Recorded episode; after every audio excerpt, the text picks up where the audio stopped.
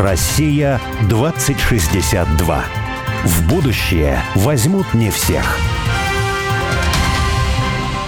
Олег, вот мы с тобой любим сами, да и с гостями разными пофилософствовать значит, на тему русского будущего, ну или там с практиками, с некоторыми, которые занимаются какими-то отдельными, безусловно, классными, интересными проектами но все же такими очень маленькими, маленькими профильными какими-то. Да. По сравнению с... с... По сравнению со всей страной, да. А все-таки, мне кажется, пора, пора уже поговорить с кем-то, кто Масштабно. российскую государственность отстраивает прямо сейчас. То есть, по сути дела, закладывает будущее. Ну, как тебе такое? Наглое заявление. Наглое, да.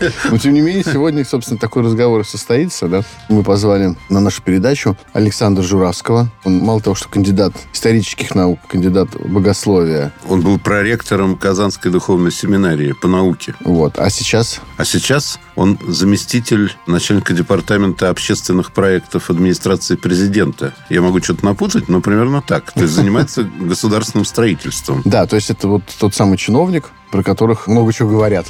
Да. Разного в народе. В основном, знаешь, мне мама рассказывала, что я когда в школу только пошел в первый класс, я об учителях говорил собирательно «они». То есть это были некие они. Вот такое был какой-то... И школа это вообще было они. Вот не мои товарищи ну, в классе, да, да, да. да да, вот. и, собственно, в И про чиновников говорят, да. да, они. Как бы всегда отделяют себя да. вот, от мира чиновников. Между прочим, вот Александр, который сегодня к нам придет в студию, он человек, безусловно, очень интересный, очень образованный, широко мыслящий и прямо сейчас действующий, да, действующий по направлению, собственно, строительства как мыслящий, настоящего, так и будущего и, по-моему, еще надо спросить будет верующий. Да, верующий. Ну, и, собственно, меня вот больше всего привлекает идея того, что мы поговорим с человеком, который, обладая всеми этими достоинствами, прекрасными качествами, сейчас участвует в непосредственно да, в деле строительства российской, русской государственности. Давай уже к разговору. Да. Александр, добрый день. Добрый день. Добрый день. Александр, вы учились на кафедре аэродинамика и термодинамика. И вы еще к тому же кандидат богословия и были проректором Казанской духовной семинарии по науке. А что вы думаете об энтропии как богослов и ученый, инженер? Ну, так неожиданно. Неожиданное начало, да. да. Что я думаю об энтропии? Ну, энтропия – такая мера необратимого рассеяния энергии, да, существующая в нашей человеческой логике в некой формуле второго закона термодинамики. И, в общем, при открытии этого закона и последующего его осмысления наука пришла в состояние шока, потому что вдруг выяснилось, ну, это была, понятно, одна из гипотез, что энтропия – это необратимый хаос состояний, который приведет когда-то всю находящуюся в хаотическом состоянии систему в некое равновесное нулевое состояние теплоты энергии. И это будет конец всего и всему. Конец света. Конец света. Но, с другой стороны, эволюционисты говорят о том, что есть некие экстропийные, противолежащие энтропийным процессы, которые как раз лежали в основе, если мы следуем эволюционной теории, в основе создания мира, процессов формирования живого мира нашей, в частности, планеты. И это то, что по замыслу Творца с точки зрения теологии и по замыслу некоего сверхзакона эволюционистов лежит в основе процессов изменения от более простых к более сложным. Ну, вообще процессов жизни. То есть, вот энтропия, жизни, это, да, к смерти да. приходит. То есть, вот когда человек умирает, да, его тело, температура выравнивается с температурой окружающей среды. Это энтропийный процесс, да.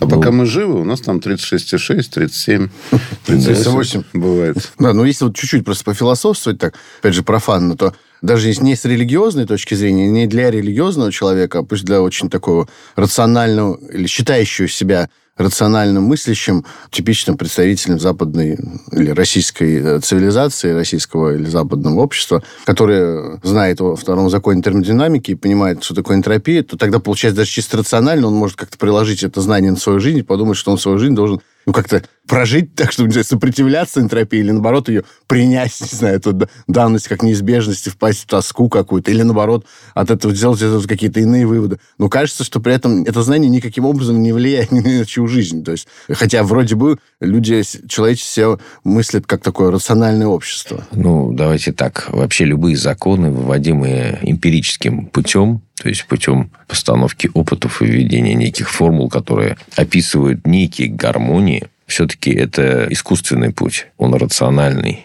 он требует некоторых усилий и длительного процесса сопряжения собственных усилий с какой-то гармонией формул. Этот путь проходит далеко не всякий человек. Чаще всего человечество в нашем отдельно взятом лице пользуется формулами уже готовыми, аксиоматически, то есть доверяя, собственно говоря, без поверки опытом тому, что сформулировано благодаря опыту предыдущих поколений ну, или современников, более умных или, может быть, даже не более умных, но занятых в той сфере, которая Да вообще на формулу наливать. Этого да, да. Ну, ты как раз любишь про это говорить, что человек, который заканчивает школу, да, он там считает, что человек произошел от обезьяны или знает, что Земля крутится вокруг Солнца. Ну, на самом деле, как это объясняется и что на самом деле этим стоит, никто не знает. И просто, ну, это получается некая догматика такая. Не, ну вот э, меня, например, всегда смущало еще в школе закон Ньютона, что движение относительно. Если движение относительно, то почему же Земля это вокруг Солнца крутится, а не Солнце вокруг Земли. Вот, ну, почему-то никого это не смущает. Я кого не спрошу,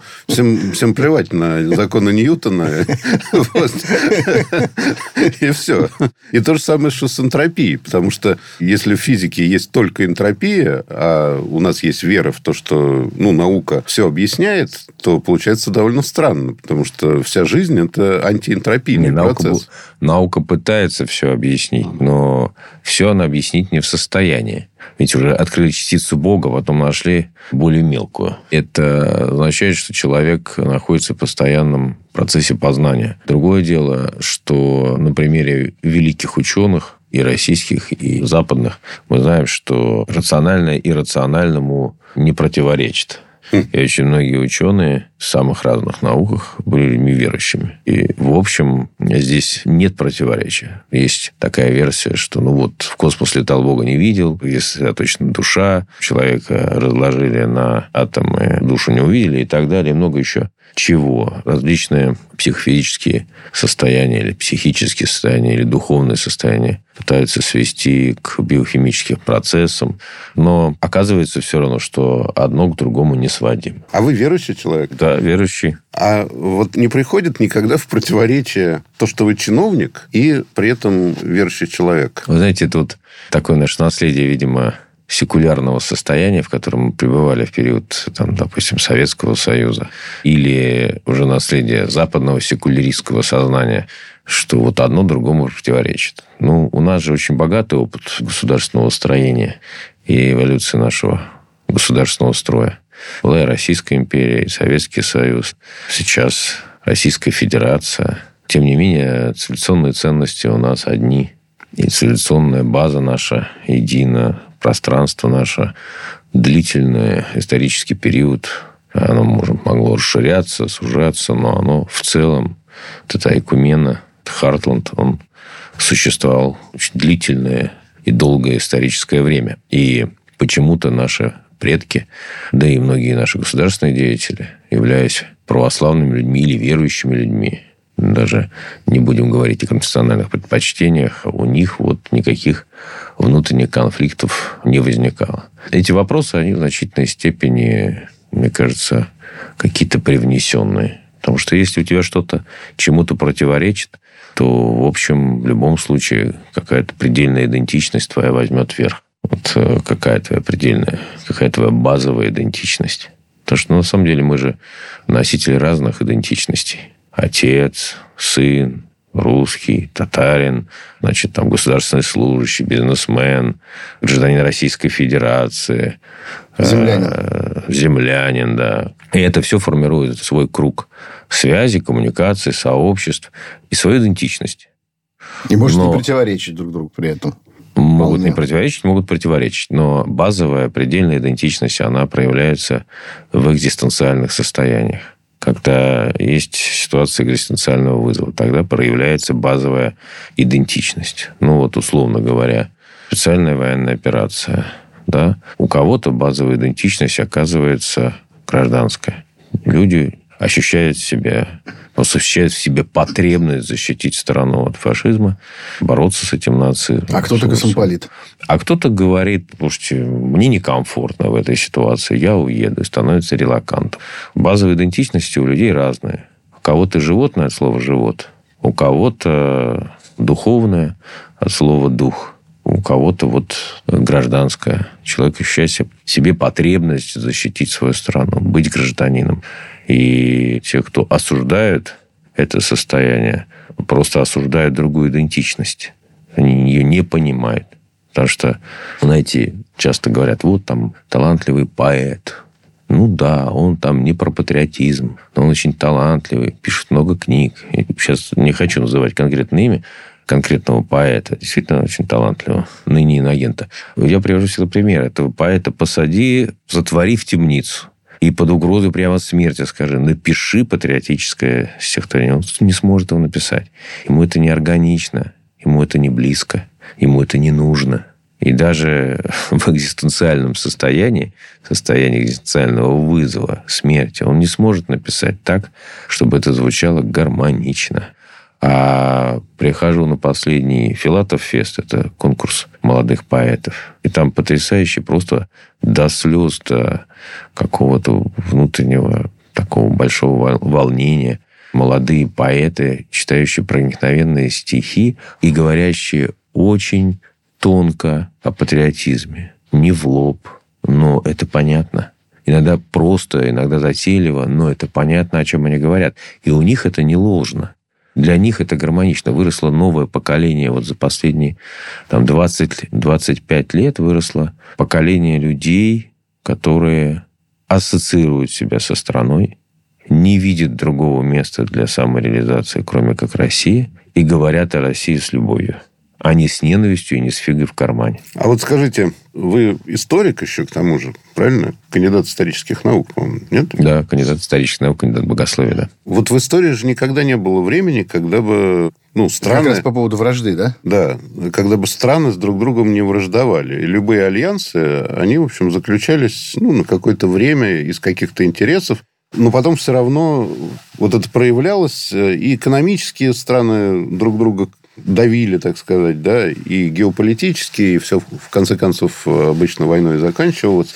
А может вообще, вот, если задуматься, посмотрев историю человечества, а может вообще быть состояние геополитическое такое вот как бы мира? Да? Такой гармонии. Гармо, гармонии, да. Геополитическое или, состояние или это гармонии вообще, в, принципе, в России в принципе невозможно. Мира будущего. Как вы думаете? Ну, во-первых, это противоречит второму закону термодинамики и вообще всем остальным законам. Законам политики, законам влияния, законам интересов. Сложно себе представить вот такое равновесное, бесконфликтное состояние сложных, сложно сочиненных систем. Они же сложно сочиненные.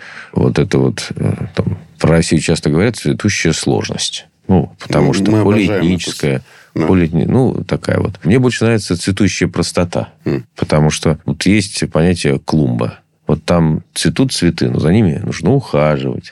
И клумба – понятие некого единства, внутри которого есть множественность, есть цвет. И когда мы говорим про цветущую сложность, мы обращаем прежде всего на проблему, сложность. Сложность же это не просто множественность. Мы же не говорим цветущая множественность, а мы говорим цветущая сложность. Это не простота, а Бог прост, как говорит нам теология, а человек сложен.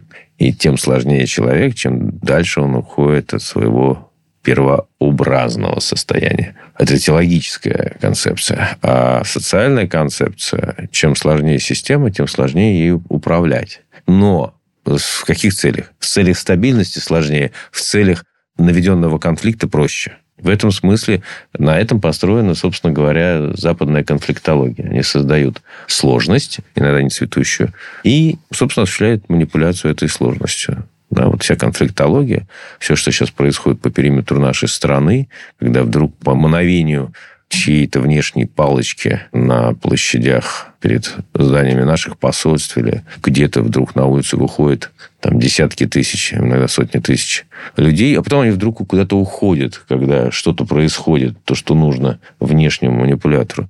То вот это и есть манипуляция внешней сложностью. А у нас, конечно, если мы говорим сейчас про Россию, про ее этнокультурное состояние, про цивилизационное состояние, у России уникальный цивилизационный опыт – и, в принципе, ни у какой другой современной страны этого опыта такого опыта нет. Это опыт гармоничной интеграции сложных систем, большое цивилизационное единство. Это, как вы говорите, цветущая сложность удерживается гармоничной простотой. единством, цивилизационным единством, гражданством. Ну, с точки зрения теории, гражданство – это та идентичность, которая очень важна для государства с точки зрения формирования единого странового, культурного, цивилизационного пространства. Это пространство должно же объединяться. Оно объединяется русским языком, единой денежной валютой в экономике. Оно объединяется, конечно же, гражданством у нас, паспорт единого образца, и мы обладаем равными правами по Конституции, по законодательству. То есть государство формирует правила, которые предлагают некое единство. И уникальность нашей цивилизации в том, что в нашей цивилизации множественность не расплавляется в единстве. Вот американская концепция цивилизации, или точнее концепция американской цивилизации. Это плавильный котел, где все нации перевариваются, и вот такой бульон получается, мясной набор бросили, и получилось там в целом соответствие со вторым законом термодинамики, равная температура бульона, и все там примерно одно и то же. Карно сейчас переварилось. Крутится переварилось. В гробу. И Гетц, и Десантис, и Байден, люди разной этничности и разного происхождения, ну, вот они там в этом американском бульоне значит, вот живут. Франция, у нее другой путь, например, и вообще Европа, она приняла концепцию, если ты во Франции, ты француз. Вот француз, например, там какого-нибудь марокканского происхождения. Если ты этнический фин в Швеции, ты будешь швед финского происхождения. Я как-то решил немножко, ну, не немножко, а просто после очередного недружественного выпада в отношении России и так называемых малых финно-угорских народов со стороны одного фина, это было изрядное количество лет тому назад, такой ученый был, профессор, Хельсинского университета, ну, или Гельсинфорского, если вспомнить название Хельсинки, старое. Я спросил, а Ян Сибелиус это какой композитор? Он говорит, ну, как это Ян Сибелиус, это финский композитор. Я говорю, нет. Он говорит, как? Ян Сибелиус, если вот в вашей типологии, с вашим цивилизационным подходом, Ян Сибелиус – это русский композитор шведского происхождения, умерший в Финляндии. Говорит, как? Я говорю, ну так. Шок. Он был подданным Российской империи, жил в Российской империи. Он был этническим шведом, да. Но проживал и умер он в Финляндии. Но когда он проживал, это было Великое княжество Финляндское, Российская империя. Ну, умер он уже там в независимой Финляндии. Поэтому это русский, ну, по гражданству. Этнический, Этнический швед, поэтому русский шведского происхождения, умерший в Финляндии. И что дальше? Для них это был шок. А. Я говорю, ну, это вот ваша модель. Поэтому это наш, э, Ян Сибелис, это наш русский композитор. Это не ваш финский. Для них это был шок. Я говорю, ну вот, вот к чему приводит ваша попытка натянуть там одно на другое, не натягиваемое. В нашем цивилизационном подходе все немножко по-другому. Ну да. И мы, кстати, Иммануил Кант, он тоже принял подданство Российской империи в какой-то момент, когда Семилетняя война была. И, собственно, Восточная Пруссия, ну, вообще ее собирались к России присоединить. Вот у нас очень синтетическая культура, синтетическая цивилизация. В нее вобрано очень органично интегрировано, без ассимиляции, большое количество разных культурных кодов. В этническом отношении финно-угорский, и тюркский, понятно, что славянский, но и итальянский, и романская группа поучаствовала в созидании нашей культуры и так далее. Ну, смотрите, сколько у нас великих архитекторов или балетмейстеров, или государственных деятелей происхождения западного. Но они только здесь. Питипа только здесь стал великим хореографом. Только в России. И потом балетная хореография вернулась из России во Францию, где она была совершенно забыта. Не было балета во Франции. Ну, кстати говоря, тут одна из тоже наших любимых тут тем в России 2062 о переселении иностранцев в Россию будущего, Более настоящего. Любимая, да, да, моя любимая. И она как раз связана в том числе с тем, что в России очень большая история такого переселения. Мы сейчас точно не вспомню цифру, но примерно мы там какой нашли какую-то статистику, опять же, конечно, ее надо там проверять. Но там получалось, что понять, что с какого-то там 1820 там какого-то или там 30 какого-то года до 1913 года каждый что-то день порядка там 120, что ли, человек переселялось значит, в Российскую империю ежедневно, просто в течение там, почти столетия. Ну, и у меня, у меня, на самом деле, тоже предки есть переселенцы. Например, один прадедушка шотландец, там, греки тоже есть. Ну, вот. Да нет, переселение, это вообще система переселения в Российскую империю, это же была государственная политика. Мы знаем, что немцы переселялись в Российскую империю системно, волнами, но системно, имели компактное проживание влияние этнических немцев на развитие нашей науки, кораблестроения, мореходного дела, военных искусств достаточно значимо. Не надо преувеличивать, но значимо. Но все они себя считали русскими. И Даль себя считал русским. Владимир Даль. Что он говорил, что на каком языке думаю, тем и являюсь. Ну, а вот сейчас тоже в нашем проекте много достаточно героев, которые, там, будучи американцами или какими-нибудь французами, немцами и так далее, шотландцами в том числе, они переезжают в Россию сейчас, вот современную. Здесь вот, и, в общем, многие из них уже считают себя русскими. Француз у нас тут был, Франсуа Модеме, герой. Он, значит, на Донбассе воевал, там был французским офицером. Вот, и сейчас он гражданин России. Академия Генштаба. И, ну, да, и он все время говорит, мы русские, мы, хотя он, в общем-то, там 10 лет как здесь находится, он полностью идентифицирует себя с Россией, с русским, с православием, там. То есть он стал это, более русский, чем как, мы даже. Как тот анекдот, не подумайте, он совсем не политкорректный, но очень известно, как я сказать, разговор Киссинджера с Бовином, вы кто по национальности? Я русский. Он так говорит, а я американский.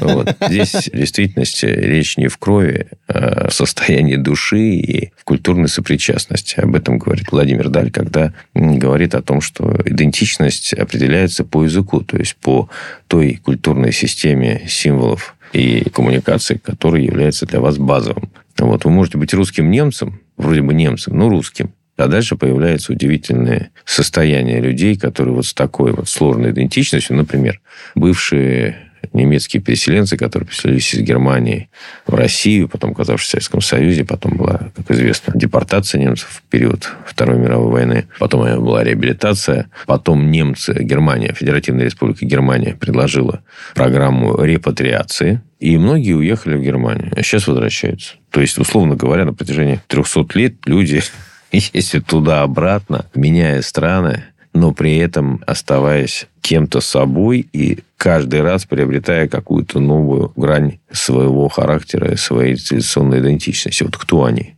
Ну, вот такая интересная ситуация. Просто какое-то время, когда я работал в Министерстве регионального развития, был зам председателя межправкомиссии российско-германской по вопросам российских немцев. И вот интересные такие ситуации. Вот переезжает семья из России или из Казахстана, неважно, там, где компактно проживали советские немцы, в Германию. И они оказываются сразу людьми третьего, четвертого сорта. Ну, потому что первый сорт, понятно, западные немцы, второй восточный, третье турки.